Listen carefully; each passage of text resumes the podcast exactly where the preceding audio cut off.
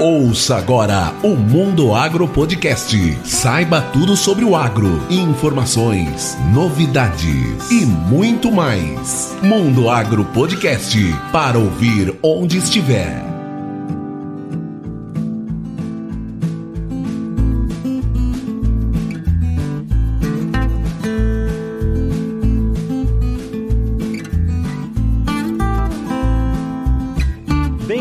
Mais um episódio do Mundo Agro Podcast. O assunto hoje é bioestimulantes, coinoculantes, bactérias fixadoras de nitrogênio e muito mais. E para falar sobre esse assunto, eu trouxe aqui um cara muito especial, o Fábio Scudeler, colega meu de turma lá da FCA da Unesp de Botucatu. E aí, Fabião, tudo bem? Como é que você tá? Como vai, Rogério? Tudo bem, graças a Deus. É uma satisfação enorme poder voltar a conversar contigo aí, bater, bater um papo a respeito de, de assuntos que são relevantes aí para agricultura e principalmente botar o papo em dia, né, com, com relação a, aos acontecimentos aí que vem ocorrendo. É isso aí. Você foi um dos únicos colegas de turma que frequentou a minha casa aqui no Mato Grosso e agora se abandonou o Mato Grosso, voltou para terrinha aí para São Paulo, me deixou sozinho aqui, né, Fábio? é, mas o Mato Grosso ainda está no, no, no, coração ainda. Foi, foram quase 10 anos trabalhando no Mato Grosso aí e foi um período bem, bem gratificante. Né? E eu sei que nessa nova fase aí você dá uns pulos aqui de vez em quando, tem que lembrar de passar aqui no Sinop, hein? um, dia, um dia, quem sabe.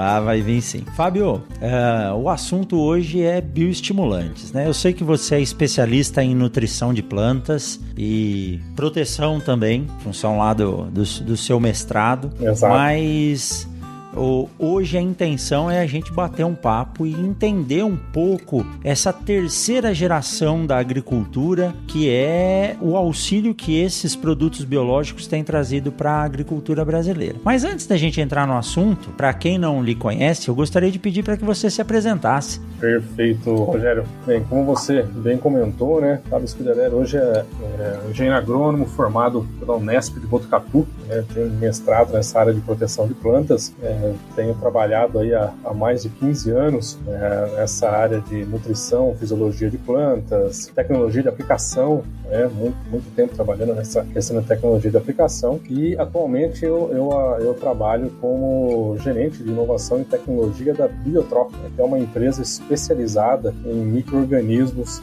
é, inoculantes, promoção de crescimento e, e uma série de micro-organismos aí para ajudar no manejo biológico das plantas cultivadas né? Temos um, um, time bem, bem forte aí que trabalha incessantemente para trazer informações relacionadas ao uso dos micro-organismos no manejo das, das culturas, no manejo das lavouras. Que joia, isso aí. E Fábio, me diz uma coisa: quando nós fizemos faculdade, o que tinha de mais é, relevante assim era, primeiro, o critério do uso das bactérias fixadoras de nitrogênio na cultura da soja uhum. e alguma coisa voltado a controle biológico de pragas, né, em cana, que eu lembro das aulas práticas que a gente fazia lá. Mas nos últimos 10 anos, isso que nós podemos chamar de inovação tecnológica com o uso de biológicos cresceu demais. Como que é essa evolução? O porquê que, que passou-se a trabalhar com esses produtos biológicos? Pela facilidade de uso ou pelo contrário, é difícil de produzir, é, pela relevância da questão ambiental, por ser um produto que ele tem um menor risco de contaminação. Conta pra gente um pouco como que é a evolução dessa questão do uso desses, desses produtos e, e assim, o que, que nós temos aí para o futuro hoje? Bem, essa, essa questão do, dos biológicos tem ganhado uma notariedade no, no, no agro como um todo, né, nos últimos tempos, é, devido a algumas situações, né, que são bem marcantes. É, recentemente, né, há poucos anos, foi realizada uma, uma pesquisa com um grupo de produtores é, para verificar essa situação e, e, o uso, né, de produtos biológicos no mercado. Ah, e, e dentro dessas pesquisas, né, chegaram a, a questionar, né, ah, o que você acha do produto biológico, né, de, de produtos para manejo biológico? Ah, e os produtores comentando, né, que são produtos é, que, que, que, que, trazem benefícios, né, que contribuem para diminuir o manejo de resistência de produtos químicos, né, uhum. trazem maior sustentabilidade ao uso de, de, de, de produtos aí na, na agricultura. Né, e, e, uma das perguntas ficava mais, é, o senhor usa né, o produto químico, o produto biológico? Não, atualmente não uso. Né? Por quê? Ah, porque é caro e não funciona. Então ficou, uma, ficou um estigma né, dessa situação, porque há, há algum tempo atrás, né, muitos dos produtos biológicos eram feitos de maneira que você não conseguia a asepsia do processo, né, a qualidade do produto, uma concentração ideal e realmente né, não trazia os devidos resultados. E de uns tempos para cá, né, as indústrias têm se especializado muito nesse sentido, é, buscando uma, uma asepsia, buscando controle de qualidade, buscando concentração dos micro-organismos para fazer com que realmente eles tragam os, os reais benefícios é, com relação à promoção do crescimento de plantas, à fixação biológica de nitrogênios, a mobilização de nutrientes, né, o manejo biológico como um todo. E, e, e, cada vez mais né, o mercado carece desse tipo de informação né, e, e os profissionais têm trabalhado muito nesse sentido para trazer informação de qualidade é, da mesma maneira que os produtos, né, no, é, novos micro-organismos, novos produtos são também disponibilizados aí pra, para o mercado. Viu, Fábio? Isso que você comentou agora é uma questão, acho que das mais polêmicas, né? É, quando a gente fala em produto biológico, você precisa selecionar um determinado fungo ou bactéria ou até mesmo um vírus, é separar ele e a partir daí multiplicá-lo. Nessa multiplicação, o risco de contaminação e o produto final não ser o mesmo do início é grande, né? Sim, é, é elevada, né? Você fez um, um breve resumo é, bem interessante com relação a isso, né? Porque não é simplesmente conhecer o microorganismo isolado, né? É, realmente você saber que aquele microorganismo é, foi isolado vai entregar a resposta que você precisa. É, só, só por um exemplo, né? Existe hoje uma infinidade de cepas de, de bacilos subtilis no mercado. Porém, essas cepas são diferentes, né? Foram cepas selecionadas em diferentes regiões do Brasil, até mesmo do mundo, e cada uma dessas cepas tem uma particularidade. Né? Umas produzem uma maior, uma maior quantidade de compostos indólicos, outras produzem é, compostos antibióticos e assim por diante. Então, nem sempre né, as cepas de, de, um determinado bacilo subtilis produzem os mesmos compostos e podem ter atuação diferente aí no, dentro do, do processo. Então, é muito importante ter esse tipo de conhecimento, porque que se houver qualquer tipo de contaminação durante o processo né, de, de multiplicação desses micro-organismos, você não terá o mesmo produto no final do processo. Né? Você coloca o micro-organismo no início e no final do processo, devido a contaminações, né, você vai ter um... O produto é outro. Um, um produto completamente diferente e não vai atingir o seu objetivo. Talvez venha daí essa preocupação que o produtor tinha por ter, acho que, uma pouca oferta desses produtos no mercado. Realmente ele era caro, mas a dificuldade, até em termos de tecnologia de replicação e assim por diante, é, poderia ter contaminação e o produto não funcionava. Então criou-se assim uma, um dilema aí, né? Esse produto não funciona, mas nesses últimos anos a história mudou, né? Completamente. Né? Empresas sérias estão entrando no mercado, né? já entraram no mercado, fazendo um trabalho muito bem feito com relação a, ao conhecimento a fundo dos micro-organismos, né? fazendo sequenciamento genético, avaliando os metabólitos que são produzidos e, consequentemente, né? concentrando esse produto é, de, dentro de, um, de, uma embalagem que faz com que você trabalhe com doses reduzidas, né? doses aí de 50 a 100 ml por hectare, dependendo do produto, e trazendo efeitos benéficos muito grandes, né? Que realmente a planta mostra né, no seu desenvolvimento radicular, na fixação do nitrogênio né, e, consequentemente, na produtividade lá no final do ciclo da cultura. É fantástico, né? Isso que, que a gente vem observando ao longo desse tempo aí com relação à,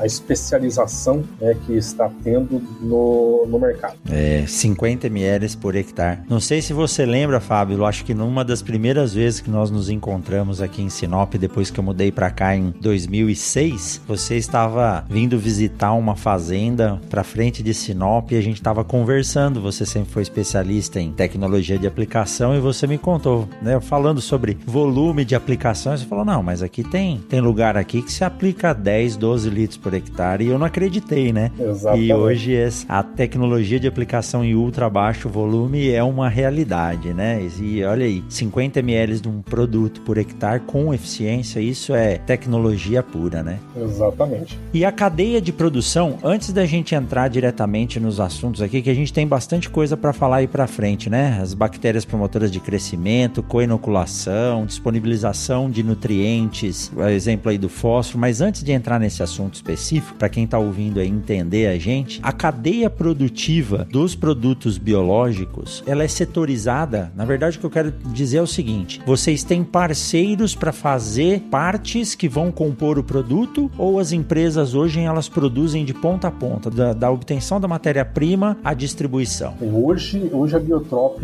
domina o processo de ponta a ponta. Né? Ponta a ponta. Possui os micro-organismos, né? isolou os micro-organismos, então esses micro-organismos são de, de propriedade da empresa, desenvolveu toda a metodologia para multiplicação desses micro-organismos, né? E, e, e, após essa multiplicação, os processos de embalagem, de controle de qualidade, né? E, da, e da, das próprias avaliações dos mesmos com relação à sua eficácia agronômica, registros e assim por diante. E, ah, é claro entendi. que, é, que para melhoria, né, para busca de, de, inovação, há sim a possibilidade de, de busca de parceiros né, com relação a, a, diferentes processos, a novos ingredientes que podem ser adicionados a, a meios de cultura, né, é, principalmente parcerias com universidades. Hoje nós, nós, nós buscamos realizar fortes alianças com institutos de pesquisa para entender como funciona né, o processo que vem sendo realizado nas, nas áreas né, de, de, cada, de cada professor e, consequentemente, o que pode ser utilizado dentro da, do nosso trabalho de pesquisa para desenvolver novos produtos e novos processos. E o registro do produto funciona como se fosse um produto químico ou um fertilizante. A empresa ela é detentora daquele processo, ela registra uma patente desses micro-organismos e aí a comercialização, é, se alguém quiser utilizar ou reproduzir, ele adquire e, e paga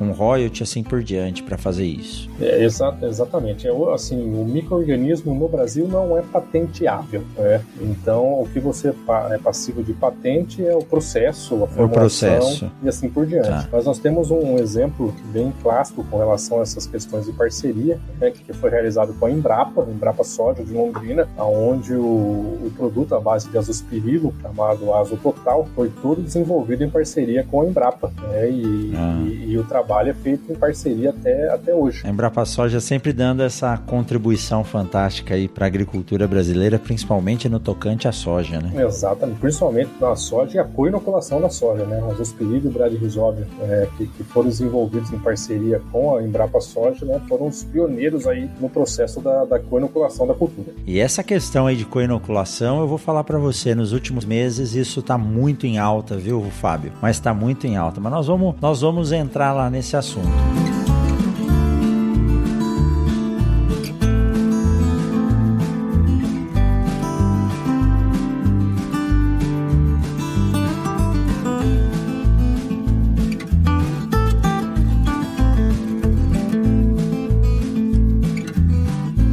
Vamos lá que eu quero ouvir de você o que você, o que você tem aí de, de tecnologia. Quando a gente fala em bactérias promotoras de crescimento, a mais conhecido é o, o Bradyrhizobium japônico que é a bactéria que tem a capacidade de fixar nitrogênio aí na soja, é, em torno aí de 200 quilos a 300 quilos de nitrogênio. Não que tudo isso vai ficar disponível seja utilizado pela soja. E nós sabemos que graças a essa bactéria, a soja tem viabilidade econômica no Brasil. Correto. Caso nós tivéssemos que fazer uso do nitrogênio para a produção de soja, o seu custo não fecharia e provavelmente o Brasil não seria hoje um dos maiores produtores de soja no mundo. Além dessas bactérias, o que, que nós temos que promovem o crescimento da planta? Porque quando eu falo em fixação de nitrogênio, ocorre uma associação entre a bactéria e a planta e ela vai tirar lá um nutriente ou vai disponibilizar um que está no solo ou vai tirar um nutriente que está no ar. Mas nós temos aí outros produtos gerados por essas bactérias que funcionam com características hormonais para a planta, ou inibe o crescimento, ou promove o crescimento e assim por diante. O que, que tem de novo hoje no mercado? Voltando, né, com relação ao Bradrhizobium que você comentou, né, o Bradrhizobium japônico, né, existem diferentes cepas, né, como as a, a, a Semia 5079, 5080, né, existe o Bradrhizobium cani, então todas essas bactérias voltadas exclusivamente ao processo de fixação biológica do nitrogênio e, como você bem resumiu, né,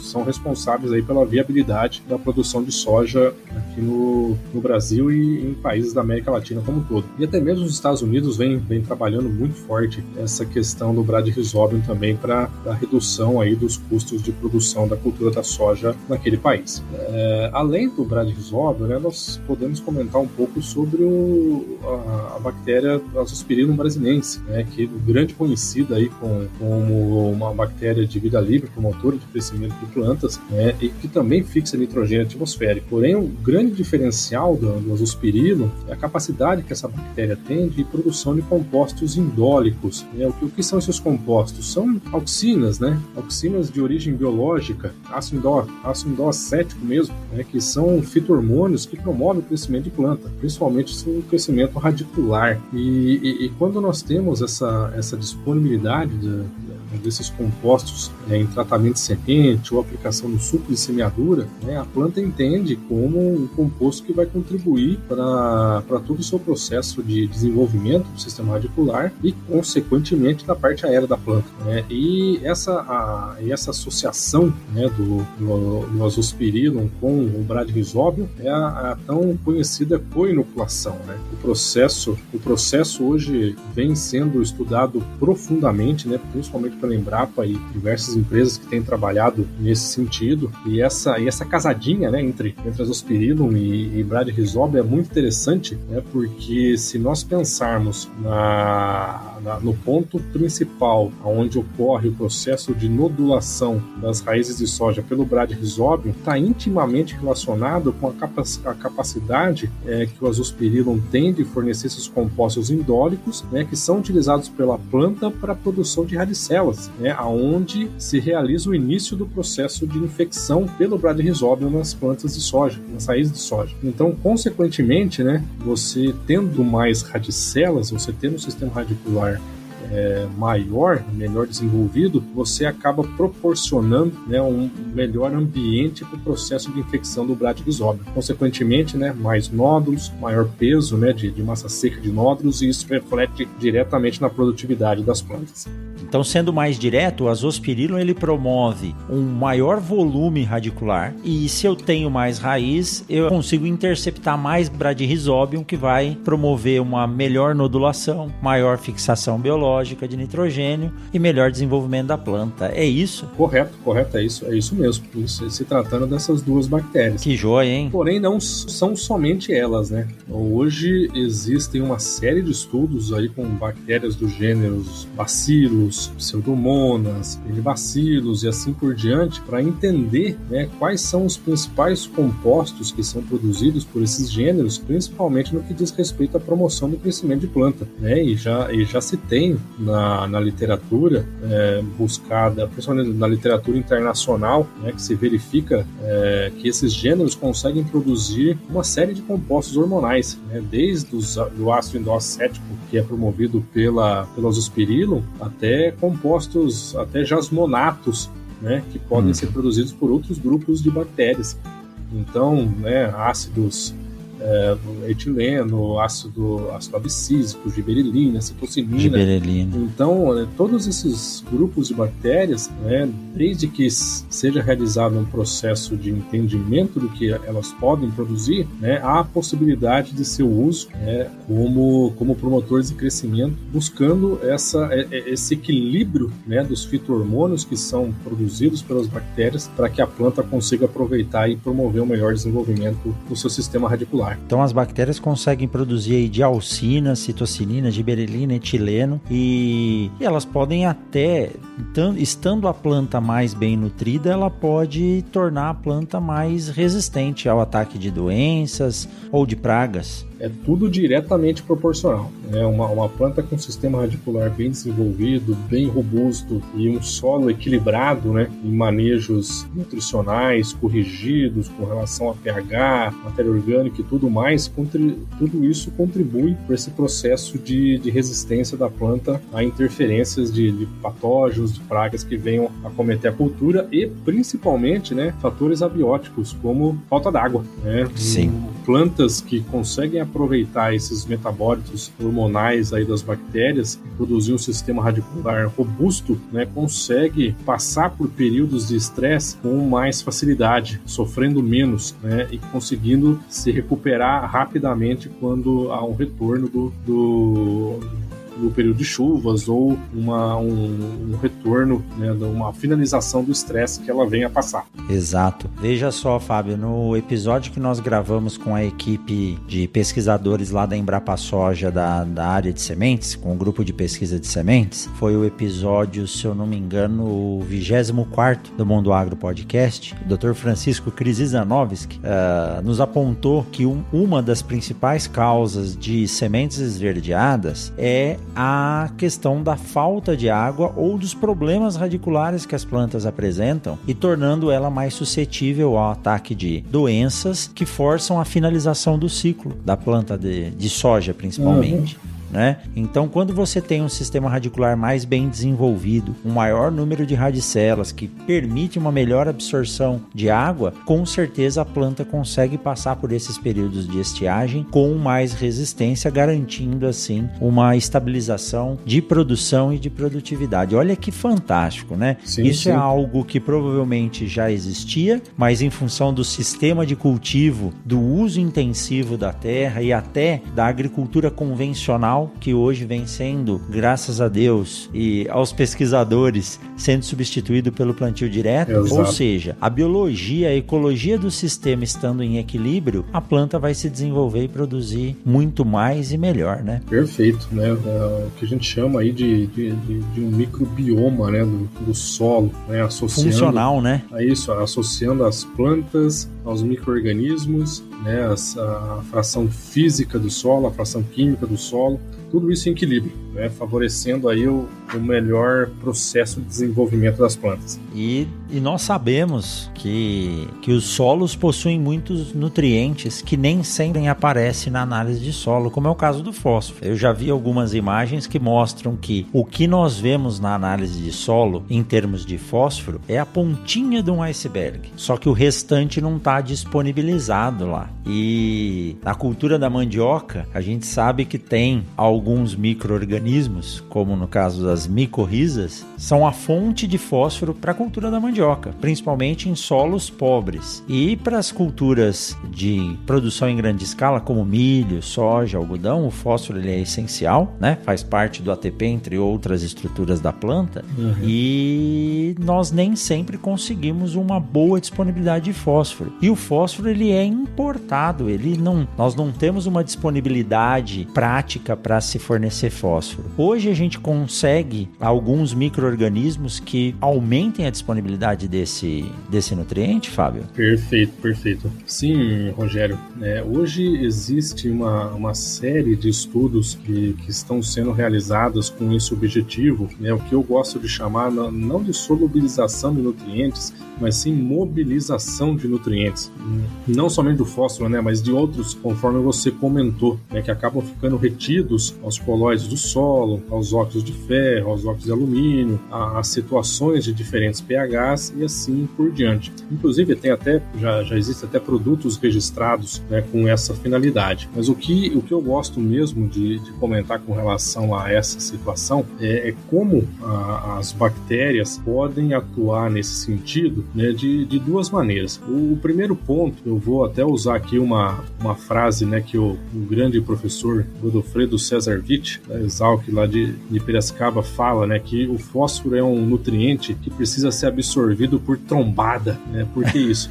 a, ra a raiz precisa crescer para encontrar o nutriente encontrar ele, é. Exato. Então, tudo aquilo que nós comentamos dos compostos indólicos, de fito-hormônios que são gerados pelos, pelos micro-organismos, favorecendo o crescimento do sistema radicular, faz com que né, essa raiz explore um volume maior de solo e, consequentemente, encontre mais fósforo para o seu processo de desenvolvimento. Esse, esse é um ponto. O segundo ponto são micro-organismos né, que, relacionados a esse sistema radicular, né, dependente do desenvolvimento do sistema radicular, dos resultados, dos resultados radiculares para se desenvolverem, eles conseguem produzir alguns compostos, né, principalmente alguns ácidos orgânicos, que contribuem para a mobilização desses nutrientes, desse fósforo. Né? Então, à medida que o sistema radicular vai crescendo, né, vai é, explorando mais o solo e é, alguns desses compostos, desses ácidos orgânicos são produzidos, você acaba tendo, aumentando o acesso a, a, a uma maior quantidade de nutrientes que estão presentes no solo, fósforo em especial, mas outros nutrientes também, como alguns micro, né? Zinco, uhum. manganês, cobre é, e assim por diante. E o que dizer também, né, de além desses nutrientes que ficam retidos, daqueles que são lixiviados, né, como o próprio nitrogênio, potássio, boro. Então, com o sistema radicular melhor desenvolvido e profundo, você consegue resgatar esses nutrientes perdidos no perfil do solo. Então, por, isso que eu, eu gosto de, de, fazer essa, essa abrangência, né, de, de todos esses processos, porque não é só o fósforo que é beneficiado com isso, são todos eles. Né? Todos. Então, os micro-organismos, né, os diferentes mecanismos de ação né, para promover crescimento radicular e, consequentemente, é, alguns ácidos orgânicos que os mesmos produzem, contribuem né, para essa disponibilidade né, da, dos nutrientes que estão presentes no solo e a planta consiga aproveitá-los e, e, e, completar o seu desenvolvimento, atingir o seu teto produtivo e trazer o retorno financeiro que o produtor tanto almeja. Né? Então, como uma, um, tudo isso funcionando em equilíbrio né, dentro do manejo biológico para que haja o, o real retorno para o produtor. E na verdade isso tudo está relacionado com a rotação de culturas, que é uma técnica que nós conhecemos que favorece uh, o sistema produtivo, a ecologia do sistema, mas muitas vezes é deixado de lado. Então o produtor, nós entendemos que ele não precisa fazer rotação em 100% da sua área, mas se ele dividir os talhões e fazer uma parte por vez, daqui 5, 6 anos ele conseguiu rotar rotacionar a área toda. Então, quando a gente traz o sistema em equilíbrio, a todo mundo se favorece. Uma planta bem nutrida, uh, com água disponível e uma boa capacidade produtiva, ela não vai ficar doente, ela não vai perder produtividade. Né? Exato. Essa questão de proteção, depois eu vou te convidar para falar num outro episódio, porque a proteção é importante também. Mas assim como a gente sabe para os animais, para a cadeia produtiva de proteína animal, ou até mesmo para a gente, uma pessoa bem nutrida, sadia, com uma fisiologia em equilíbrio, raramente ela vai pegar uma gripe sequer. Então a intenção é essa. E é, o desenvolvimento desses produtos biológicos vem trazendo de novo o equilíbrio para o sistema, já que naturalmente a gente não conseguiu trazer esse equilíbrio. Exato. O uso do plantio direto e não o plantio de resto, como diz meu colega uh, Carlos César Breda, né? O uso do plantio direto, que faz com que a matéria orgânica se transforme em material orgânico. Esse material orgânico acaba disponibilizando através de ácidos fúlvicos, ácidos úmicos que está realmente no humus do solo, Correto. a disponibilização desses, desses nutrientes, a formação dos quelatos que impedem a, a perda desses nutrientes por lixiviação ou de outra forma, faz com que a planta seja uh, tenha um bom estabelecimento e tenha assim um bom desenvolvimento. Né? É, é, é muito interessante, é muito importante falar desse, desse equilíbrio. Claro, não, até, até quero fazer um complemento nessa sua fala, porque é uma discussão que temos é, direto dentro da, da Biotrop, até com um colega de trabalho, né, o Tedson Azevedo, que, que além de tudo isso que você comentou, nós não devemos esquecer a, a questão da estrutura do solo, né, o processo de, o processo de compactação do solo que, que vem ocorrendo né, ao longo do tempo, devido a excessivas práticas agrícolas né, que, que não dizem respeito aí à rotação de culturas, né, a manejo de palhada para matéria orgânica, também é, é um ponto de, de atenção, pois quanto mais compactado o solo se encontra, né, até mesmo a microbiologia do solo não consegue se desenvolver de maneira se adequada. Desenvolver, é, exato. e, e, e, isso interfere diretamente no desenvolvimento da planta, né, porque você tem um solo com baixa capacidade de retenção de água, com uma baixa concentração de oxigênio, então não é propício para o desenvolvimento da planta e, consequentemente, não é propício para o desenvolvimento dos micro-organismos. E aí acaba caindo por terra tudo que você comentou, né? Você não tem uhum. o acúmulo da matéria orgânica, você não tem a produção desses ácidos, né, fúbicos e úmicos, que são extremamente importantes para o desenvolvimento de uma, de, uma, de uma microbiota no solo benéfica né, para o desenvolvimento das plantas e, consequentemente, né, acaba, acaba reduzindo o potencial produtivo das lavouras, das culturas, né, não, não, trazendo os benefícios que o produtor busca, né, aumentando ainda mais o, a, dor né, no, no bolso do produtor, praticamente. Exatamente, é essa dor mesmo. Questão de compactação, é a mesma coisa, o Dr. Cris que falou isso. Quando você tem compactação, ou a planta não consegue desenvolver raiz para buscar água lá no fundo, ou o solo encharca, que são dois fatores que vão causar um, um baixo desempenho da planta. É, olha, o assunto ele vai longe.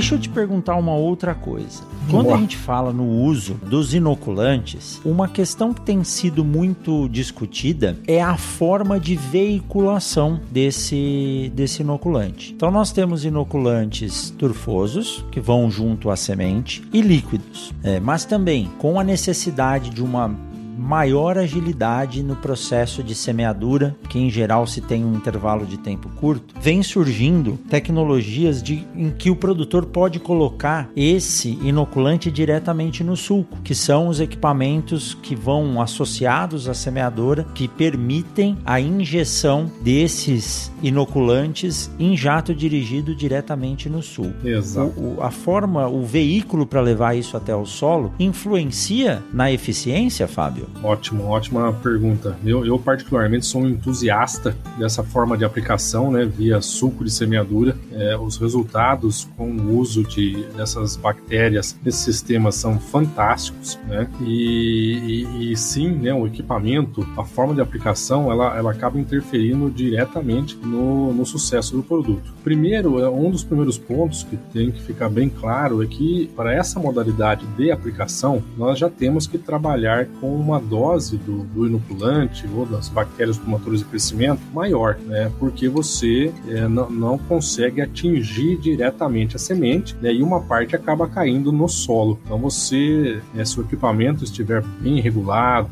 né, com a aplicação bem feita, uma parte do produto acaba caindo sobre a semente, outra parte cai sobre o solo. Então há necessidade de, de, de, uma, de uma dose maior do produto. Porém, né, está numa, numa situação que é extremamente vantajosa para o microorganismo, porque hoje né, existem empresas muito sérias trabalhando com esse tipo de situação, né, a, que, que conferem uma proteção muito boa no preparo da cauda, né, no tanque que está sendo utilizado para fazer a cauda de aplicação, né, com mantas térmicas, com controle de temperatura. Então isso faz com que os microorganismos eles, eles cheguem vivos né, ao solo. E a partir do momento que a pulverização é direcionada ao solo, solo e o sistema de fechamento do suco da semeadura funciona de maneira correta, né, você não tem a exposição do produto às, aos intempéries, né, como, como luminosidade, como secamento e assim por diante. Então, né, a, a, a recuperação dessas células, né, o, o, ganho em produção com o uso dessas células é muito maior, né, e, e você acaba colocando uma maior quantidade de células viáveis ali próximo da semente. E o processo de, de nodulação da soja é, é muito eficiente. Né? E outras plantas, como milho, algodão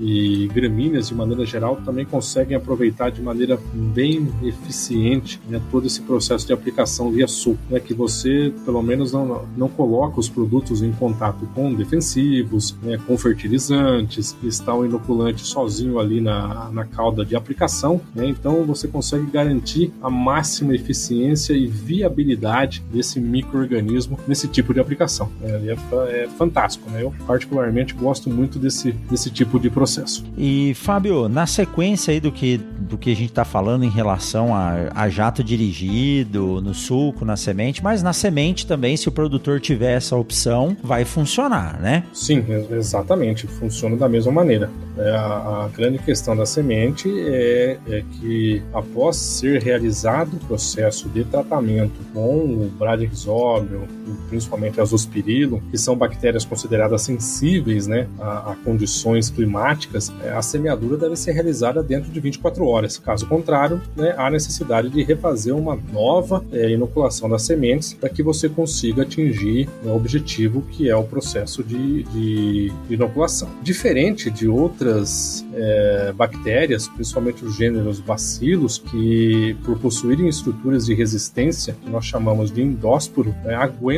mais o processo de tratamento de semente, inclusive até compatibilidades com outros com defensivos, né, e não há necessidade de uma reinoculação.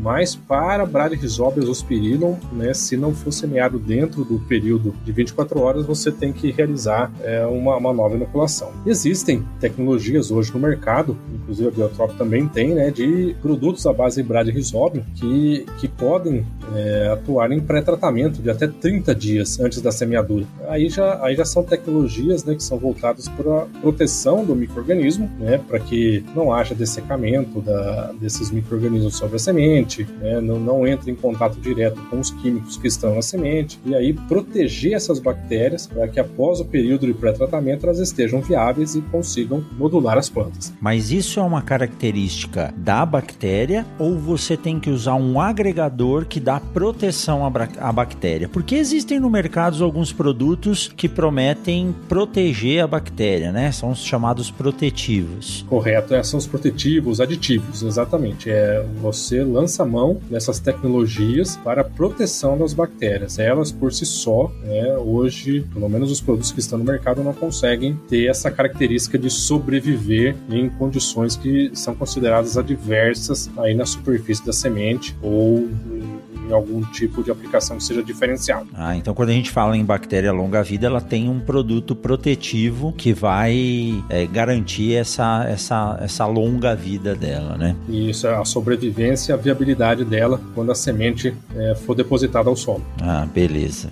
Uh, o Fábio, outra coisa que intriga bastante o produtor é a questão da dose, né? Quando a gente fala em, em Bradyrhizobium, põe lá cinco vezes a dose, seis vezes, dez vezes a dose. Poxa, quando a gente fala em dose, não é o recomendado. E quando eu falo em 5, 10 vezes a dose, isso vale tanto para o azospirilo quanto para o Bradyrhizobium? Excelente pergunta, Rogério. Vamos, vamos começar pelo Bradyrhizobium. Hoje existe uma recomendação, né? Que é a aplicação de 1 milhão e 200 mil células viáveis por semente. Né? Então, isso é a quantidade mínima para garantir uma nodulação que faça a planta de soja, né? É, fixar né, todo o nitrogênio que ela precisa para o seu desenvolvimento. Ok. É, quanto mais, melhor. Né? O que, que a gente observa nessa questão de, de dose de Bradyrhizobio? Quanto maior a concentração de células viáveis na superfície de semente, né, maior vão ser as quantidades de nódulos né, presentes no sistema radicular e, consequentemente, né, uma facilidade no processo de fixação biológica do nitrogênio. Né? Existe uma série de trabalhos que mostram isso, né? Ah, conforme você aumenta a concentração celular, a resposta da planta acaba sendo é, bem, acaba sendo positiva nesse sentido. Então é, é muito importante observar essa, essa, essas concentrações mínimas. Né? E hoje a maioria das empresas recomenda o mínimo, né? Que é 1 milhão e 200 mil células. Então dependendo da concentração do produto, é, pode partir aí de 60 ml até 100 100, 150 ml por hectare, dependendo da concentração. É, isso vai da, da de, de, de, cada empresa. Né? Agora, partindo para o azospirilo, aí nós devemos ter alguns pontos de cautela. Né? Como certo. eu comentei no início da, do nosso bate-papo, é, o azospirilo tem a capacidade grande de produção de compostos indólicos, né, das uhum. auxinas. Uhum. E, e se nós pararmos para analisar, né, auxinas, é, elas têm a capacidade muito grande de desenvolvimento das plantas e se compararmos, né, principalmente com, com o 2,4-D, que é uma auxina sintética, pode promover um efeito contrário, né, da é. planta não se desenvolver. Então, para produtos à base de azospirilo, é, a recomendação é de, no máximo, 100 ml por hectare né, no, em tratamento de semente, para que não ocorra problemas contrários, né, principalmente travando o desenvolvimento da planta, e para o suco, no máximo 200 ml por hectare. É, doses acima dessas recomendações é, podem, desde que ah, sejam produtos de qualidade e tenham a presença né, da, do microorganismo na sua composição, podem trazer um efeito contrário no desenvolvimento inicial da planta. Né? Pode ser até deletério, mesmo, né? Pode ser deletério, até mesmo provocar a morte da, da, da plântula, né? Dependendo da, da carga é, que está sendo aplicada aí ao tratamento de semente ou suco de semeadura. Tá. E em relação, bom, é bom que fique claro isso, então. A gente não pode exceder a dose recomendada no azospirillum porque ele, além de não ser eficiente, já que a função do azospirillum não é fixar nitrogênio, né? É sim promover Exato. o desenvolvimento da planta. Esse excesso de azospirillum pode alterar esses hormônios ou esses metabólitos que vão comprometer o desenvolvimento da planta. Agora, em relação ao número de doses para o bradyrhizobium, existe um limite econômico em relação a isso, né? Eu não posso sair colocando a quantidade que eu quiser, porque aí ultrapassa o nível de, de rendimento que aquilo vai proporcionar. Qual seria o máximo, Fábio? É, bem o que você colocou, Rogério, é a questão de realmente custo, né? Porque não, não existe um limite para a dose do Brad Risotto. Uhum. Quanto mais você colocar, melhor. Melhor. Tá? É, inclusive, existem até situações em que, após o tratamento de semente, o suco de semeadura, a feita a, a, a, aplicação, né, uma reinoculação com aplicação na parte aérea das plantas, né? Mas com uhum. o objetivo de atingir o solo, né, onde se observa que o processo não, não o processo de nodulação com as aplicações no solo não foram efetivas. Não que a bactéria vai de... andar pela, por dentro da planta, né? Não, de maneira alguma, né? A bactéria tem que atingir o solo. Perfeito. É, isso em função de situações em que a, as sementes foram semeadas em solo seco ou é, não, se, não, se, observou o período né, de, de plantio após o tratamento, né, condições do solo que são inadequadas, como baixo pH, né, elevadas temperaturas no momento do plantio e assim por diante. Então tudo isso pode comprometer a eficácia desse, de, de, desses micro-organismos. É, e, e reforçando aquilo que você comentou, é realmente o limitante é o custo. Né? Então, é, quanto, mas quanto mais colocar, melhor, melhor. o processo de nodulação do sistema. Chegou no final da semeadura da soja lá, tô com dose sobrando, não dá para guardar para a próxima safra, coloca o que tiver e vamos ver se aquele talhão vai ser, vai ganhar em termos de produtividade, né? Ah, com certeza vai, vai dar um diferencial.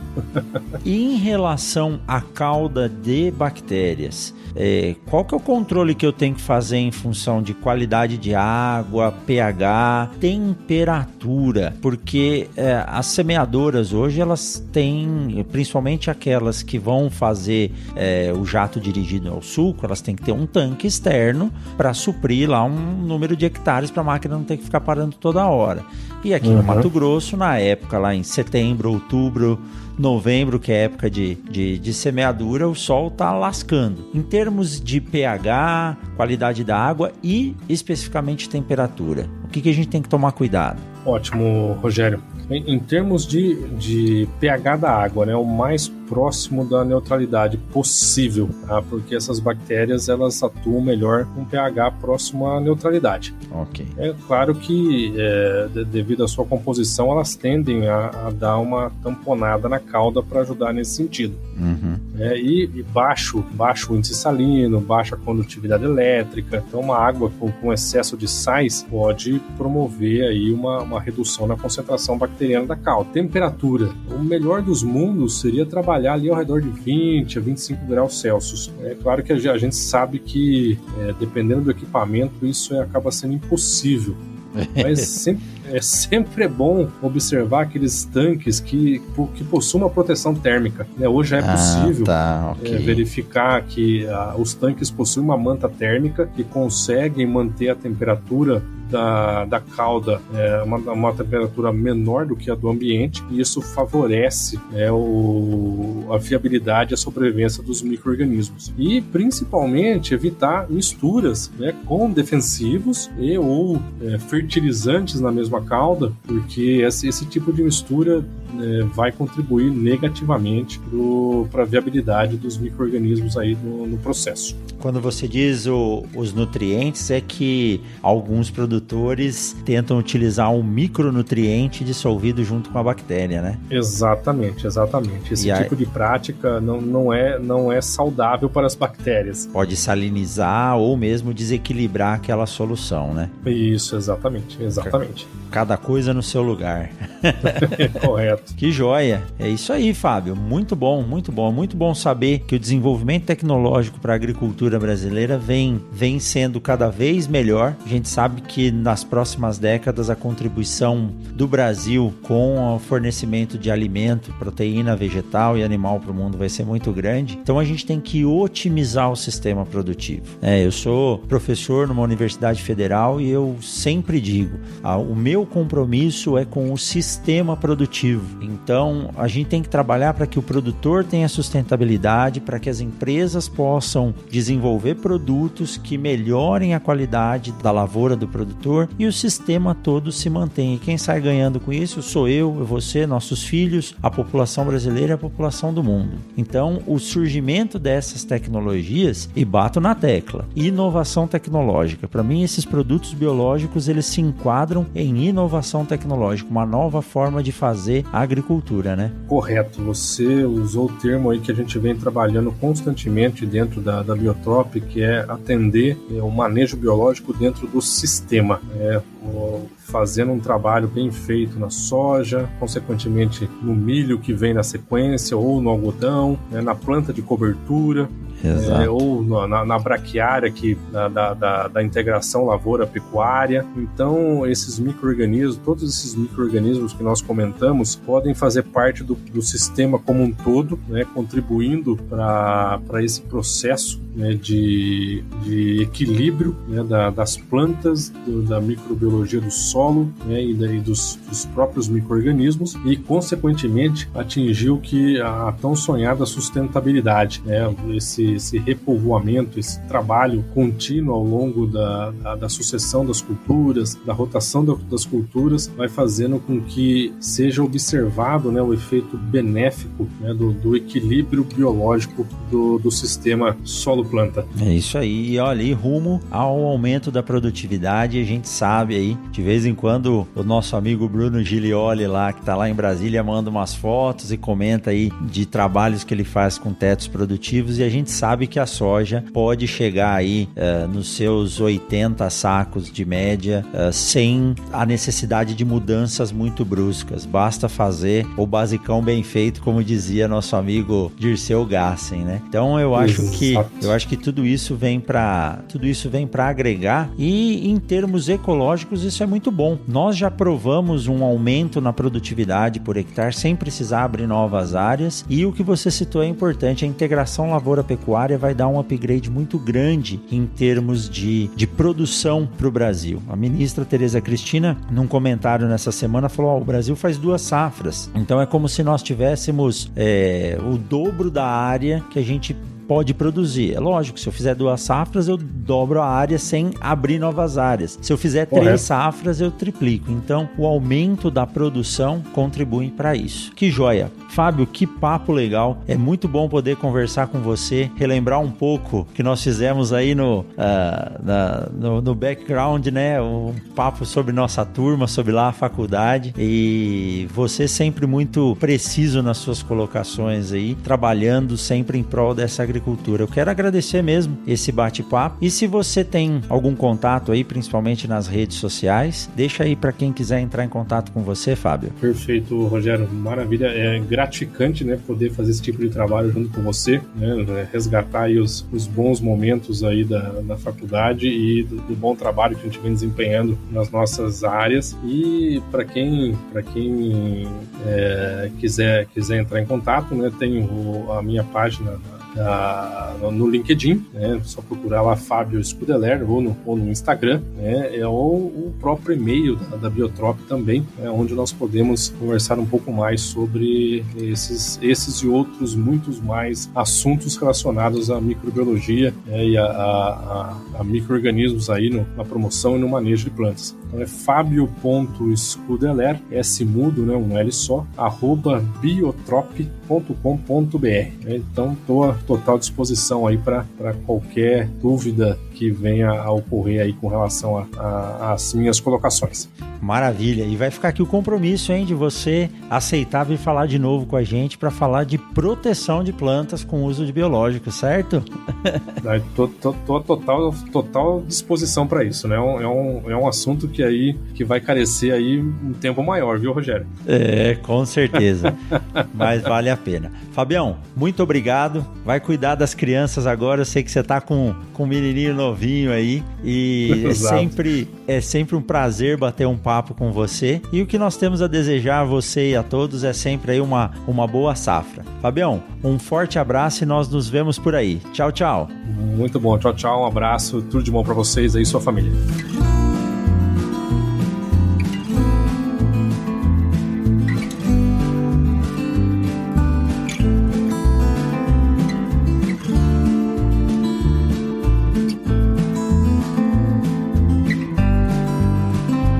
Agro Podcast para ouvir onde estiver.